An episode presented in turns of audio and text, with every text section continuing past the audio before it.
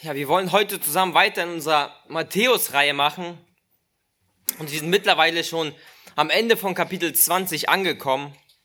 Aber bevor wir gleich zusammen in die Textstelle springen, will ich uns nochmal kurz daran erinnern, wo wir gerade im Matthäus-Evangelium sind.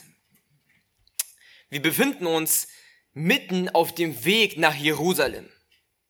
Jesus, er hat nur noch wenige Tage zu leben und seine Gedanken, sie drehen sich vollkommen um seinen Tod, der ihn schon bald erwartet. Doch selbst als unser Herr dem Tod ins Angesicht schaut, bleibt er nicht stehen. Wir sehen, wie er nach vorne rückt und entschlossen Richtung Jerusalem geht. Wie ein Krieger, der nicht zurückschreckt, geht er zum Kreuz. Und obwohl sich die Gedanken von Jesus um seinen Tod drehen, so drehen sich die Gedanken der Jünger nur um ihren eigenen Ruhm. Die Jünger, sie kommen nämlich direkt nachdem Jesu seine Leiden angekündigt hat zu ihnen und kommen mit einer Bitte zu ihm, wo sie fragen, können wir rechts oder links bei dir sitzen? Sie wollen groß sein, aber sie verstehen nicht, was wahre Größe heißt. Und deshalb erinnert sie Jesus nochmal darin, was wahre Größe bedeutet und stellt dabei ihr Denken vollkommen auf den Kopf. Er zeigt ihnen nämlich, dass wahre Größe mit Leiden verbunden ist und mit Dienst und nicht durch Herrschen mit Gewalt. Und damit die Lektion über wahre Größe jetzt wirklich ankommt, sehen wir unsere heutigen Verse. Wir sehen in unseren heutigen Versen, wie Jesus dient. Wie er zwei Blinden dient. Und es ist so, als ob die heutige Textstelle uns einen riesigen Kontrast zeigen will zu der letzten Textstelle. Davor bitten zwei Jünger Jesu um Ruhm und die Mutter, sie hilft ihnen dabei. Und heute sehen wir, wie zwei Blinde um Erbarmen bitten und das Volk, es behindert sie dabei. In den Versen davor sehen wir, wie unser Herz nicht sein sollte. Es sollte nicht nach weltlichen Ruhm ausgerichtet sein. Und heute sehen wir, wie stattdessen unser Herz sein sollte, nämlich flehend um die, den Erbarmen Jesu Christi. Ja, schlag mit mir Matthäus 20 auf. Matthäus 20, wir wollen gemeinsam zu Beginn die Verse 29 bis 34 lesen. Matthäus 20, Verse 29 bis 34. Und ich bitte die Gemeinde nach Möglichkeit aufzustehen, wenn wir jetzt das Wort Gottes lesen.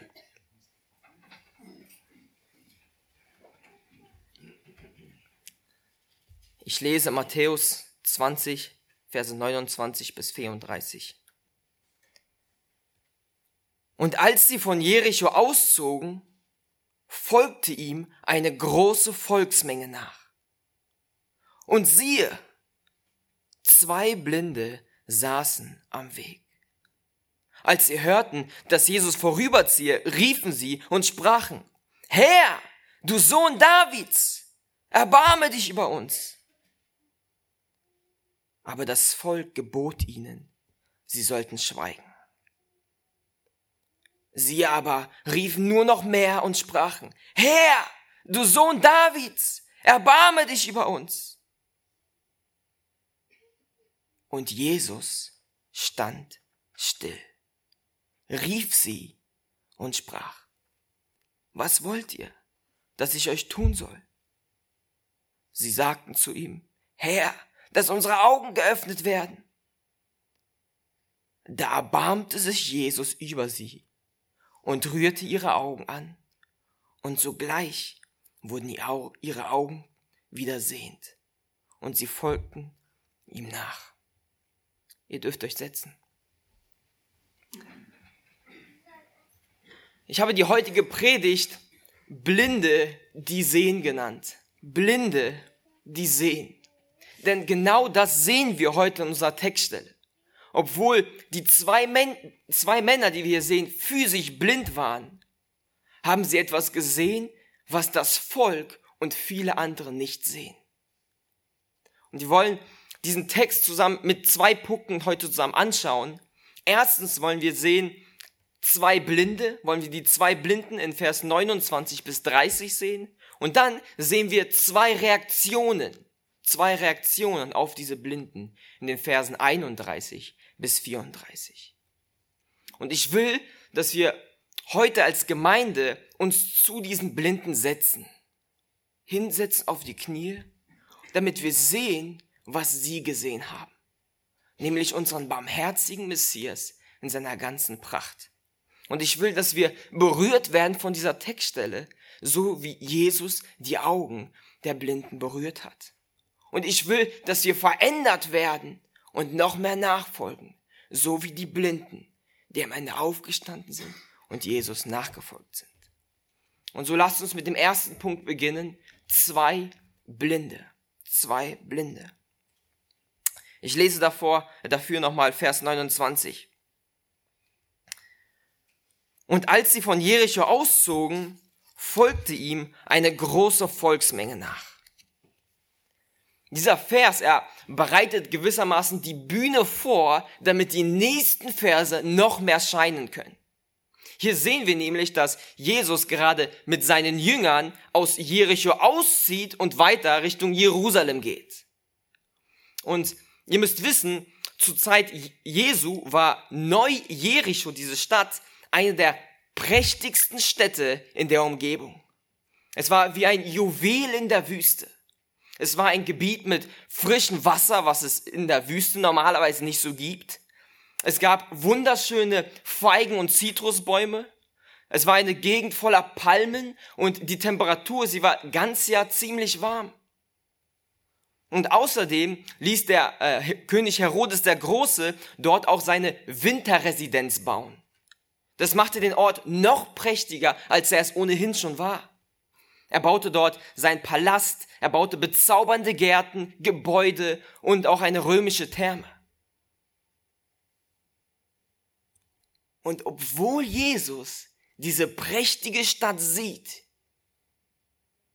geht er einfach nur vorbei. Beobachtet mal in Vers 29. Dort heißt es am Anfang, und als sie von Jericho auszogen. Es wird hier nur ganz kurz erwähnt, dass sie die Stadt durchzogen hatten. Was heißt das? Nun, das soll uns etwas zeigen. Jesus, er ließ sich nicht von seinem Weg abbringen nach Jerusalem. Er war nicht verzaubert durch das, was die Welt ihm bietet, sondern er blieb auf dem Weg. Er zog gerade durch, egal wie prächtig und wie schön die Stadt und ihre Versuchungen und Vergnügungen waren. Und dann lesen wir im Vers 29 eine weitere wichtige Sache, nämlich, dass ihm eine große Volksmenge nachfolgt. Und an sich ist das nichts Besonderes, denn schließlich folgten Jesus Horden von Menschenmengen. Warum ist das jetzt so besonders? Wir lesen immer wieder im Matthäus-Evangelium, wie große äh, Menschenmengen um Jesus versammelt sind. Zusätzlich stand auch noch das Passa kurz bevor. Und deshalb sind viele Menschen mitgezogen nach Jerusalem, um dort das Passa zu feiern. Aber obwohl diese Worte aus Matthäus auf den ersten Blick normal oder relativ unbedeutend scheinen, will Matthäus uns hier mit diesen Worten, ähm, folgte ihm eine große Volksmenge nach, einen wichtigen Kontrast zwischen der großen Volksmenge und der zwei Blinden zeigen. Wir lesen nämlich in Vers 34 sehr ähnliche Worte mit Nachfolge. Und diese, äh, diese Worte in Vers 34, die sollen uns erinnern an die in 29. Schaut mal in Vers 34 kurz zusammen rein. Dort heißt es ganz am Ende, und sie folgten ihm nach. Also die zwei Blinden, die gerade von Jesus geheilt worden sind.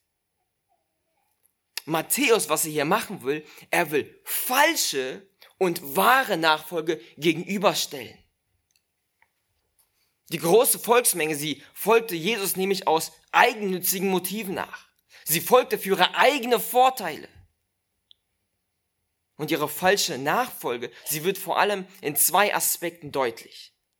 Erstens sehen wir hier im Text die Reaktion der zwei Blinde, äh, der, der Volksmenge auf die zwei Blinden, die nach Erbarmen schreien. Sie sollen nämlich schweigen. Das will die Volksmenge. Sie waren überhaupt nicht so gesinnt, wie Jesus es war, was er wollte. Das ist die erste Sache. Und zweitens, in Matthäus 27, ein paar Kapitel später, sehen wir dann ganz klar, dass sie Jesus nur eine kurze Zeit nachfolgten. Denn nur ein paar Tage später riefen sie das Volk, kreuzige ihn. Das ist Vers 29. Und in Vers 30, wenn wir jetzt weiterschauen, sehen wir jetzt diesen Vergleich zu dieser großen Volksmenge, die Jesus falsch nachfolgte. Jetzt diese zwei Blinden. In Vers 30 heißt es, und siehe, zwei Blinde saßen am Weg. Als sie hörten, dass Jesus vorüberziehe, riefen sie und sprachen, Herr, du Sohn Davids, erbarme dich über uns. Beobachtet, wie der Vers beginnt. Und siehe. Damit will Matthäus unsere Aufmerksamkeit gewinnen.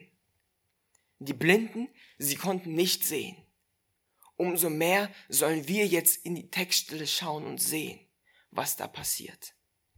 Und dann lesen wir, zwei Blinde saßen am Weg. Nun, eigentlich ist das auch wieder nichts Besonderes zu dieser Zeit. Es gab viele Blinde und man hat sie oft an, ähm, an den Toren der Stadt oder beim Tempel gesehen, wie sie dort saßen. Dort am Wegrand saßen sie und haben um Almosen gebettelt. Die meisten von den Blinden, sie hatten keine Familie und arbeiten gehen, konnten sie auch nicht gehen. Deshalb blieb ihnen nichts anderes übrig, als zu betteln.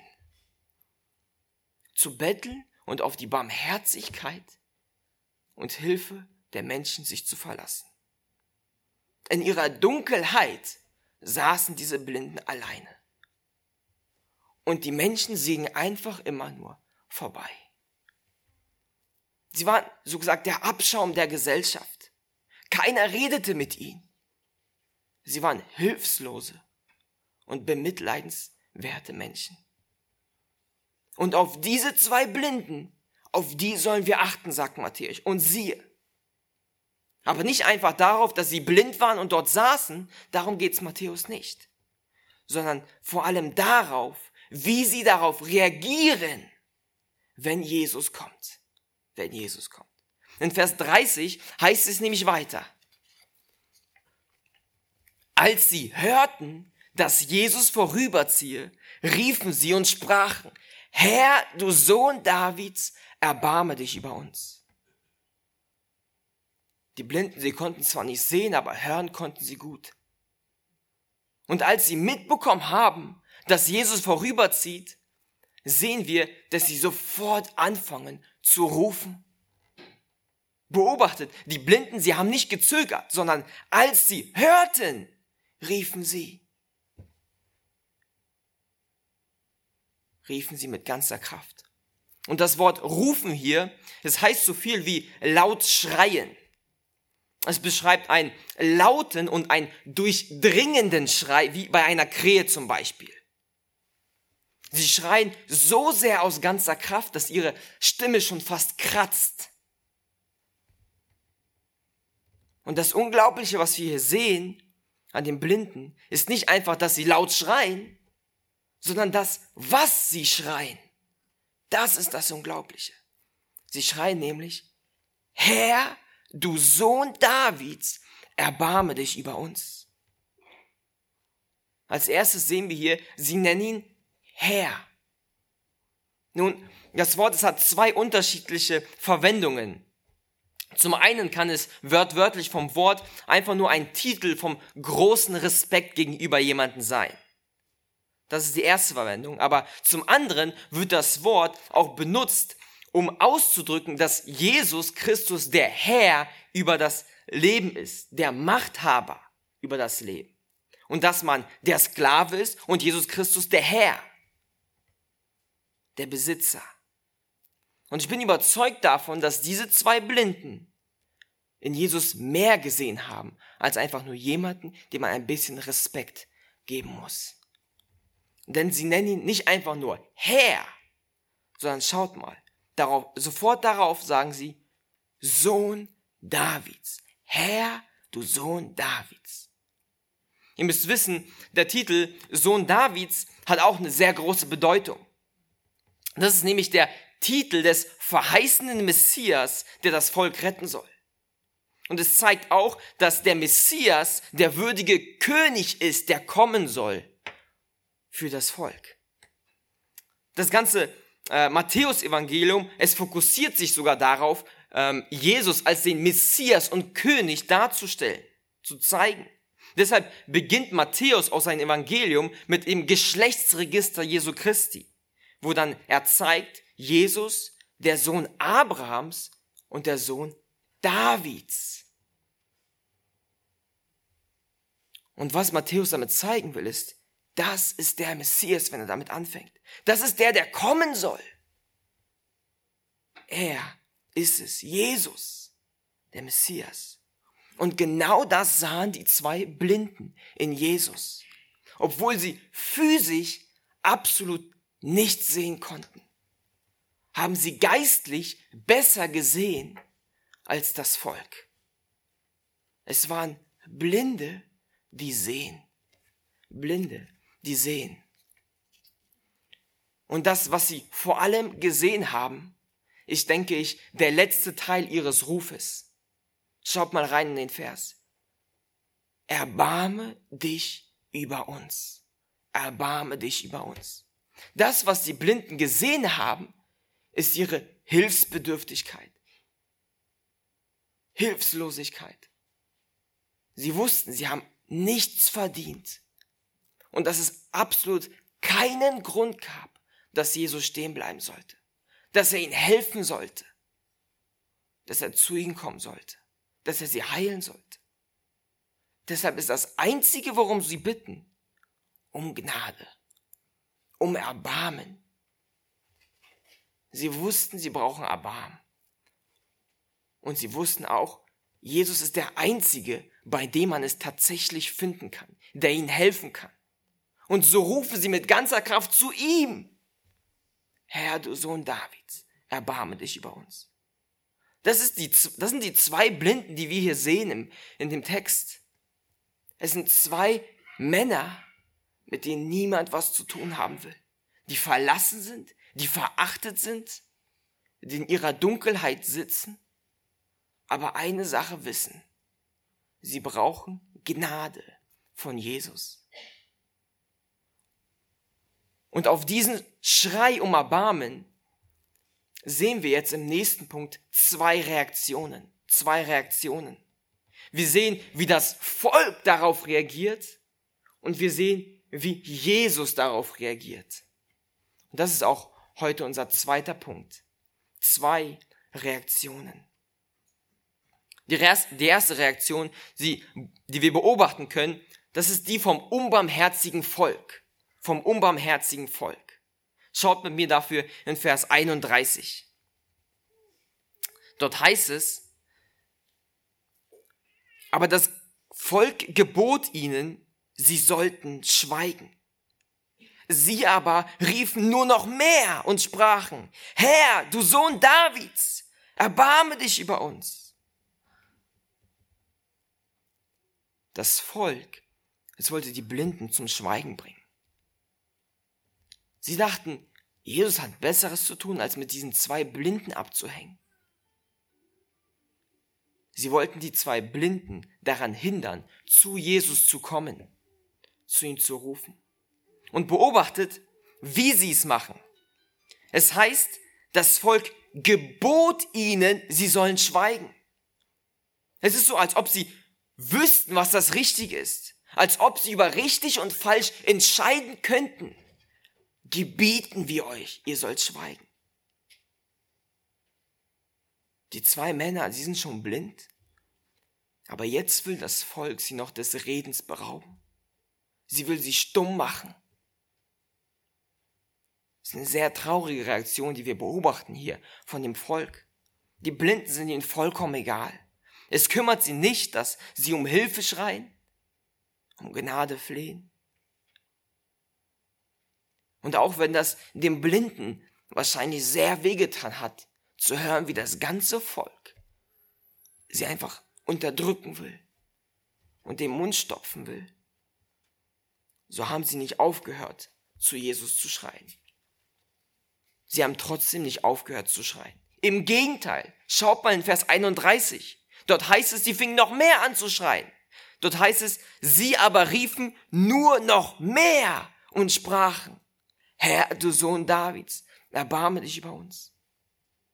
Sie, sie, sie gaben die Hoffnung nicht auf, dass ihr Schrei bis nach Jesus vordringt. Und deshalb schrien sie noch lauter als davor. Sie wussten, das ist jetzt die einzige Möglichkeit zur Rettung. Jetzt ist die einzige Zeit. Und tatsächlich steht nicht geschrieben, dass Jesus noch einmal in Jericho war. Und beobachtet außerdem, sie schreien dasselbe wie davor. Sie schreien dasselbe. Es sind keine neuen Worte, keine neuen Facetten. Es sind einfache Worte und ein einfacher Hilfeschrei. Ein aufrichtiger Schrei, Schrei um Gnade. Denn sie wussten, genau das brauchen sie nicht mehr. Aber das Volk, es wollte diesen Schrei nicht hören. Das ist die erste Reaktion. Und die zweite Reaktion, die wir jetzt sehen, das ist die vom barmherzigen Messias. Vom barmherzigen Messias. Schaut mit mir dafür in Verse 32 bis 34. Vers 32. Und Jesus stand still, rief sie und sprach, was wollt ihr, dass ich euch tun soll? Die Worte in Vers 32 sind ziemlich unscheinbar. Man kann sie schnell überlesen, aber sie sind eigentlich so berührend. Es fängt an und Jesus stand still. Unglaublich. Die ganze Zeit ist Jesus unterwegs nach Jerusalem. Wir sehen das die ganze Zeit in den Versen. Unterwegs, unterwegs. Er ist fest entschlossen, dahin zu gehen. Er durchzieht Jericho und geht schnellen Schritten voran. Er geht die ganze Zeit ohne zu stoppen. Das ist das, was wir sehen. Aber auf einmal lesen wir hier in Vers 32, Jesus hält an. Jesus stoppt. Er bleibt stehen. Nichts konnte Jesus davon abhalten, Richtung Jerusalem zu gehen. Aber als er zwei Blinde um Erbarmen schreien hört, ließ es unseren Herrn stoppen. Denn unser Herr, er ist voller Erbarmen. Er kann nicht vorbeigehen, wenn er jemanden um Hilfe schreien hört.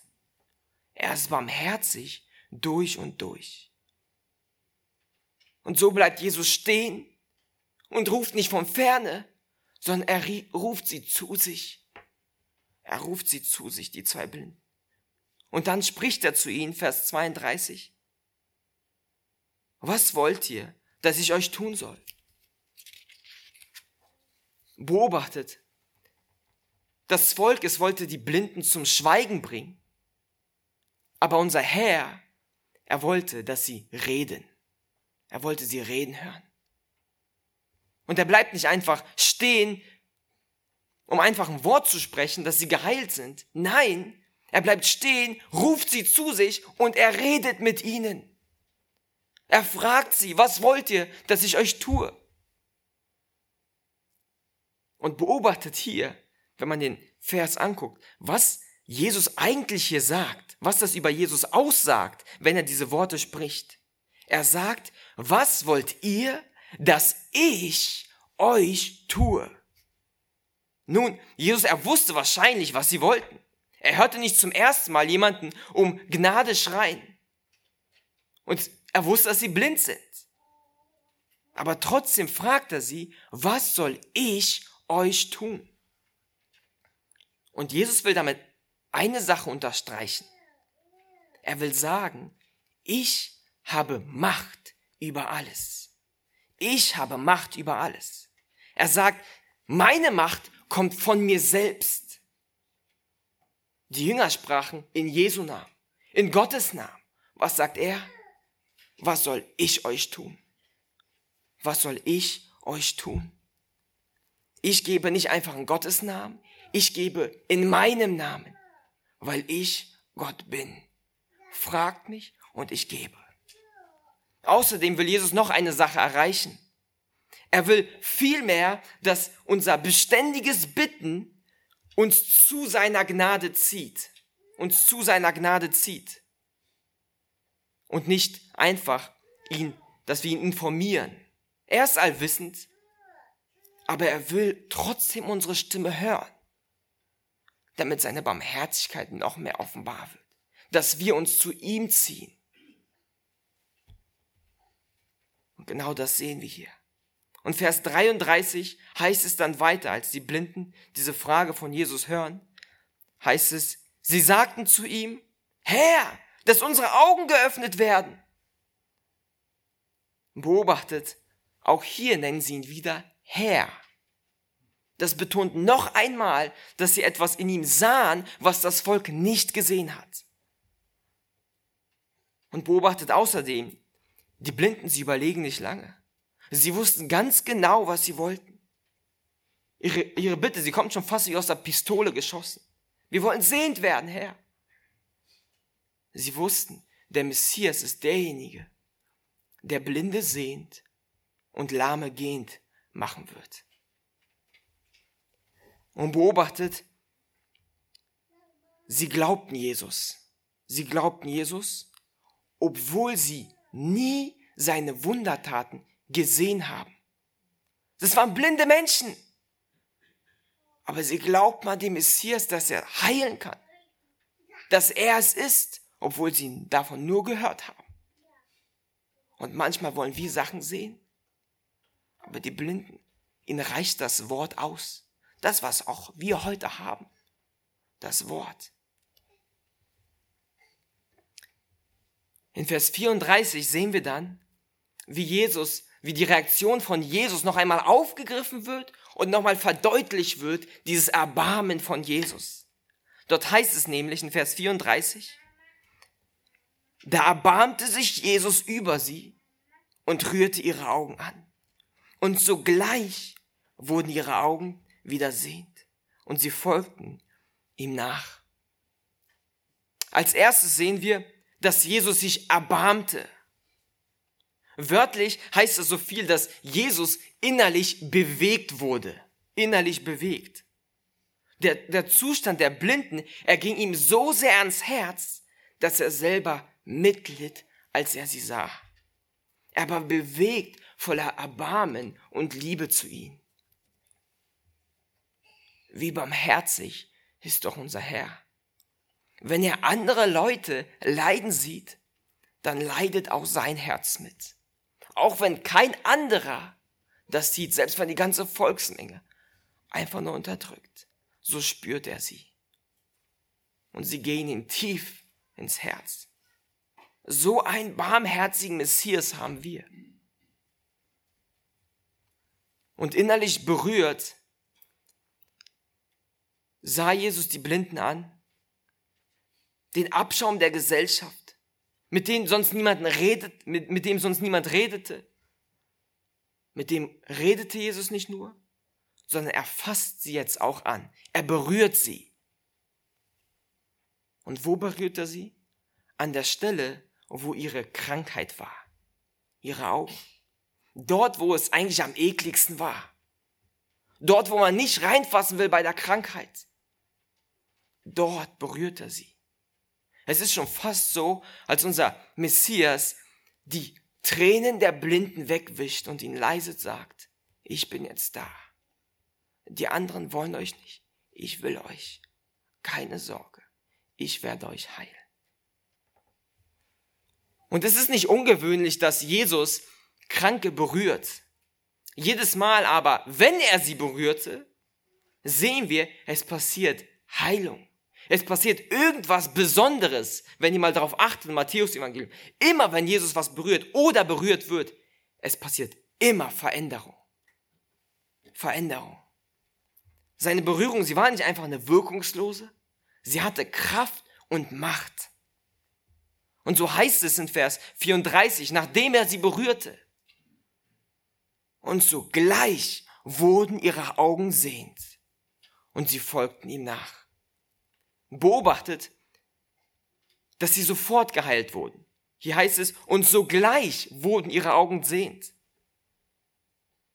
Jesu heilende Kraft, sie ist nicht wie eine Tablette, die eine Wirkungszeit braucht und die mal hilft, mal nicht hilft, sondern wenn Jesus will, dann passiert es. Es ist in seiner Hand, in seiner Kraft. Er ist der Geber von Augenlicht und er nimmt auch das Augenlicht. Und beobachtet, außerdem hier heißt es in Vers 34, und sogleich wurden ihre Augen wiedersehend, wiedersehend. Das deutet an, dass die Blinden nicht seit Geburt blind waren, sondern irgendwann, wahrscheinlich in den jungen Alter, blind wurden. Das war relativ typisch zu der Zeit. Und deshalb spürten sie den Verlust des Augenlichtes umso mehr als ein Blindgeborener. Sie wussten, was es heißt, die Welt zu sehen, die schöne Schöpfung Gottes, die Blätter und den Boden. Und jetzt lesen wir, Jesus macht sie wieder sehend. Jetzt konnten die Blinden wieder physisch sehen. Und sie konnten nicht nur physisch sehen, sie sahen auch geistlich schärfer als je zuvor. Denn Jesus öffnete ihre Augen bis zum Schluss. In Vers 34 lesen wir nämlich am Ende, wie der, dieser Abschnitt endet. Und sie folgten ihm nach. Und sie folgten ihm nach. Die Reaktion der zwei Blinden, sie war sofortige Nachfolge. Sie haben nicht mal daran gedacht, irgendwas anderes zu tun, sondern mit aufrichtigen Herzen folgten sie jetzt diesem barmherzigen Messias nach. Die zwei Blinden, sie waren gerettet. Sie hatten auch geistliche Augen, die sehen konnten. Jetzt waren sie physisch und geistlich sehend. Sie waren bewahrt vor physischer Blindheit und vor dem geistlichen Tod, vor dem ewigen Tod. Und das Markus-Evangelium, es bestätigt uns sogar nochmal, dass diese zwei Blinden wahrhaftige Nachfolger waren indem das Markus-Evangelium hinzufügt, dass Jesus zu dem einen Blinden sagt, da wird nämlich nur einer erwähnt, dein Glaube hat dich gerettet. Dein Glaube hat dich gerettet. Das ist die zweite Reaktion auf die Blinden. Unser Herr, er ist voller Erbarmen. Er ist der barmherzige Messias, der sehend machen will der sehend machen will. Und bevor wir jetzt gleich noch zum Schluss kommen, will ich noch einige wichtige Anwendungen aus dem Text ziehen. Wir sind ja ziemlich schnell durch den Text gerattert gerade, aber ich will, dass wir uns jetzt noch ein wenig Zeit nehmen und diese Worte zu uns sprechen lassen. Und wir wollen zusammen drei Anwendungen uns anschauen und über die nachdenken, damit diese Textstelle fest in unser Herz gepresst wird drei Anwendungen von diesem Text. Erstens, flehe beharrlich um Erbarmen. Flehe beharrlich um Erbarmen. Eine wichtige Sache, die wir von den Blinden lernen können und müssen hier, ist, wie sie zu Jesus schreien, wie sie zu Jesus beten. Als erstes sehen wir bei ihnen, dass sie beharrlich beten. Und das müssen wir lernen, beharrlich zu beten wie die Blinden. Schaut nochmal mit mir in den Text in Vers 30. Wir sehen, sie sehen, wie Jesus vorübergeht, sie hören, wie Jesus vorübergeht und sie fangen an sofort zu schreien. Und das Schreien meint nicht nur einfach einmal geschrien, sondern die ganze Zeit unaufhörlich schrien sie, dass er durchdringt. Und selbst als die ganze Volksmenge sie zum Schweigen bringen wollte, haben sie weiter geschrien. Sie ließen sich nicht aufhalten durch die Volksmenge, sondern ihr Gebet war ausharrend. Es war nicht einfach nur ein kurzes Gebet, was sie gesprochen haben und dann haben sie gehofft, dass Jesus einfach irgendwas tut, wie es manchmal in unserem Leben ist. Nein, sie haben geschrien die ganze Zeit, immer und immer wieder baten sie und brachten ihre Bitte vor Gott.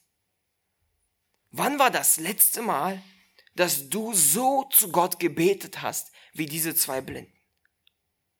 Dass du tagelang, wochenlang im Gebet gerungen hast, unaufhörlich zu Gott geschrien hast und nicht losgelassen hast, bis du eine Antwort hast. Wann hast du mit so einem Glauben das letzte Mal gebetet, der den Verheißungen Gottes an ihn festhielt, selbst wenn die ganze Welt sagt, es ist nutzlos, hoffnungslos. Und vor allen Dingen will ich dich fragen, wann hast du das letzte Mal um Erbarmen gefleht? Um Erbarmen gefleht.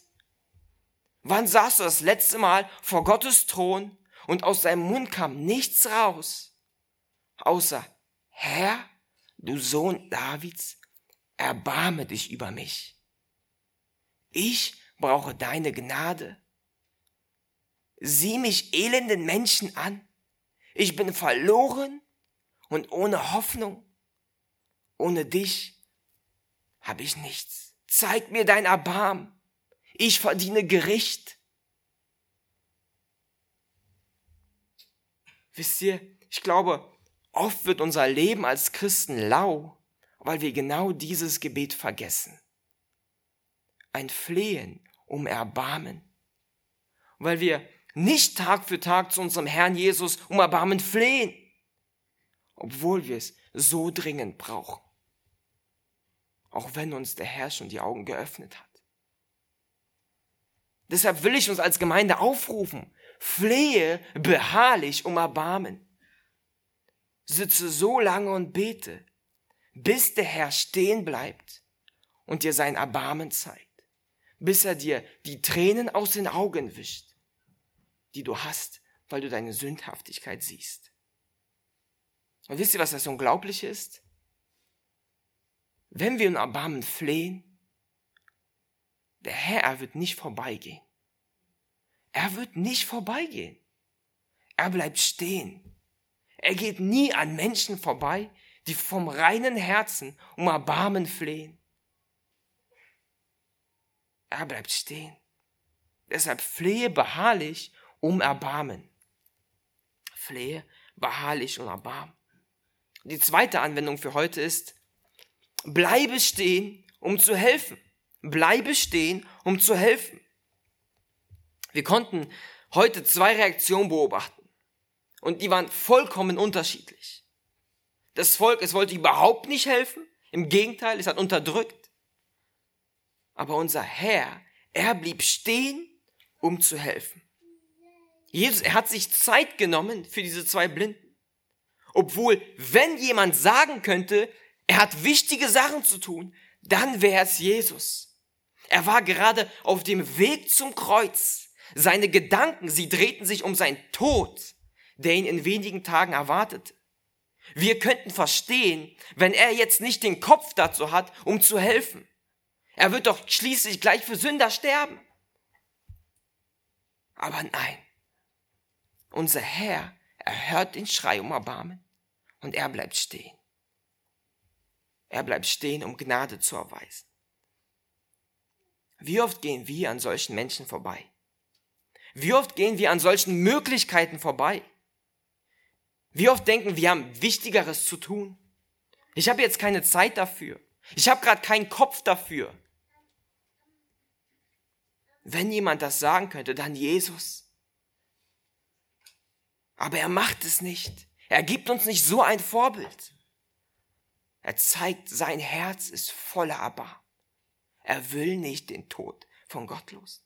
Er ist der barmherzige Messias, der nicht vorbeigeht, wenn jemand um Hilfe schreit und bettelt. Und genau das müssen wir auch lernen. Wir müssen lernen, anzuhalten und anderen zu helfen. Wie oft sind wir wie die Volksmenge anstatt wie Jesus zu sein.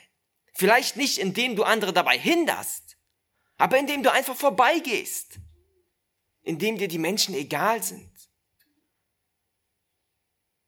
So wie der Volksmenge die Blinden egal waren. Aber das darf nicht sein. Jesus, er hat uns Erbarmen gezeigt. Wie viel mehr sollten wir Erbarmen zeigen und stehen bleiben? Stehen bleiben, wenn der Sprinter vorbereitet wird für die Ukraine und es gerade aufgeladen werden muss und du gerade von der Arbeit kommst. Oder stehen bleiben, wenn jemand dich fragt, ob jemand babysitten kann. Stehen bleiben, wenn jemand fragt, kannst du in der Küche im Abwasch kurz helfen? Das heißt nicht, dass wir jetzt überall zusagen und unsere Pläne verwerfen, alles kreuzen. Darum geht's hier nicht. Jesus, er hat auch nicht seinen Weg zum Kreuz abgebrochen und gesagt, ich mach's doch nicht. Nein. Er hatte seine festen Sachen, aber er hatte genug Zeit, um anderen zu helfen, um stehen zu bleiben und Zeit zu finden für den Nächsten. Lasst uns das auch lernen als Gemeinde. Lasst uns dafür bekannt sein, dass wir eine Gemeinde sind, die stehen bleibt, wenn jemand Hilfe braucht. Das ist die zweite Anwendung für heute. Bleib stehen, um zu helfen. Und die letzte Anwendung für heute ist, schaue auf den barmherzigen Jesus. Schaue auf den barmherzigen Jesus. Wisst ihr, eine Sache, die mich sehr getroffen hat, immer wieder im Text, ist die Barmherzigkeit Jesu, die wir immer wieder sehen. Und es hat mich so sehr getroffen, weil die Textstelle zu jedem Gläubigen sagt, du bist einer dieser Blinden gewesen. Du bist einer dieser Blinden gewesen. Der Text ist nicht einfach nur eine herzensabgreifende Geschichte von Liebe und Barmherzigkeit, sondern es ist die Realität. Genauso wie Jesus hier bei diesen Blinden stehen blieb, so bleibt er heute noch stehen. Auch heute rettet er Menschen vor ihrer geistigen Blindheit. Erinnere dich, o oh Christ, an die Barmherzigkeit des Messias, wie er auf deinen Schrei hörte, als du um Erbarmen flehtest, wie er dich zu ihm rief, wie er seine liebende Hand ausstreckte und deine Augen berührte und sie sehend machte. Erinnere dich, wie bewegt innerlich er war, voller Liebe gefüllt zu dir, wie er ans Kreuz ging, um deine Seele zu retten vor dem ewigen Tod. Erinnere dich an diesen barmherzigen Messias, der das Augenlicht schenkte. Wie schnell vergessen wir das? Wie schnell vergessen wir diese Gnade? Deshalb müssen wir uns immer wieder erinnern an die Barmherzigkeit Jesu und an unseren verlorenen Zustand und an das, wie er uns die Augen geöffnet hat. Und wenn du hier sitzt und noch nicht an Jesus glaubst, dann rufe ich dir zu, flehe zum barmherzigen Messias, flehe zum barmherzigen Messias. Erkenne, dass du genauso hilflos bist wie diese zwei Blinden am Rand. Dass deine Sünde dich geistlich erblindet und sie dich mit ihrer ganzen Last in die Hölle zieht. Und dann schreie zu Jesus um Erbarmen. Jesus, er läuft gerade hier vorbei. Schreie mit ganzer Kraft um Hilfe, dass er dich retten möge vor der geistlichen Blindheit und den kommenden Tod. Und ich versichere dir, Jesus bleibt stehen. Er wird nicht vorbeigehen. Er wird einen aufrichtigen Schrei um Erbarmen niemals überhören. Er wird stehen bleiben und retten. Und so sage nicht ich, weil ich Jesus irgendwie kenne, sondern er zeigt es in seinem Wort. Er selbst schreibt es hier, schwarz auf weiß. Deshalb fliehe zum barmherzigen Messias und rette dich, solange du kannst. Du weißt nicht, wann die Zeit vorbei war. Jesus, er war nur einmal in Jericho. Einmal. Und die Blinden haben diese Chance genutzt und gerufen um Erbarmen. Verschieb es nicht auf morgen, sondern schreie jetzt zum Herrn. Renne zum barmherzigen Messias, flieh zu ihm. Er wird dich sicher auffangen in seinen Händen und dich umarmen als sein geliebtes Kind. Schaue auf den barmherzigen Messias. Flieh zu ihm. Lass uns noch zum Abschluss gemeinsam aufstehen. Und ich will die Möglichkeit geben, gerne auch zu beten zu unserem barmherzigen Messias, barmherzigen Jesus, der uns sehend gemacht hat. Herr, heute konnten wir sehen, wie, wie gnädig du bist. Wie gnädig du bist zu verlorenen Menschen, die am Weg sitzen und keine Hoffnung haben die keiner in der Welt braucht, die keiner in der Welt haben will. Aber du schon. Du hast das Törichte der Welt erwählt, die Blinden und Schwachen. Wir alle gingst umher, einst ging umher in unserer Blindheit, wussten nicht wohin, wie Schafe ohne Hirten. Aber du hast uns gefunden, du hast uns aufgefangen und uns Augenlicht geschenkt.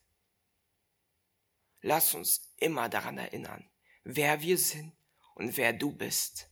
Lass uns unsere Sündhaftigkeit sehen, wie abscheulich und grausam sie ist. Und lass uns sehen, was du gemacht hast, wie du uns gerettet hast, wie barmherzig und gnädig du stehen bliebst, als wir da saßen und riefen.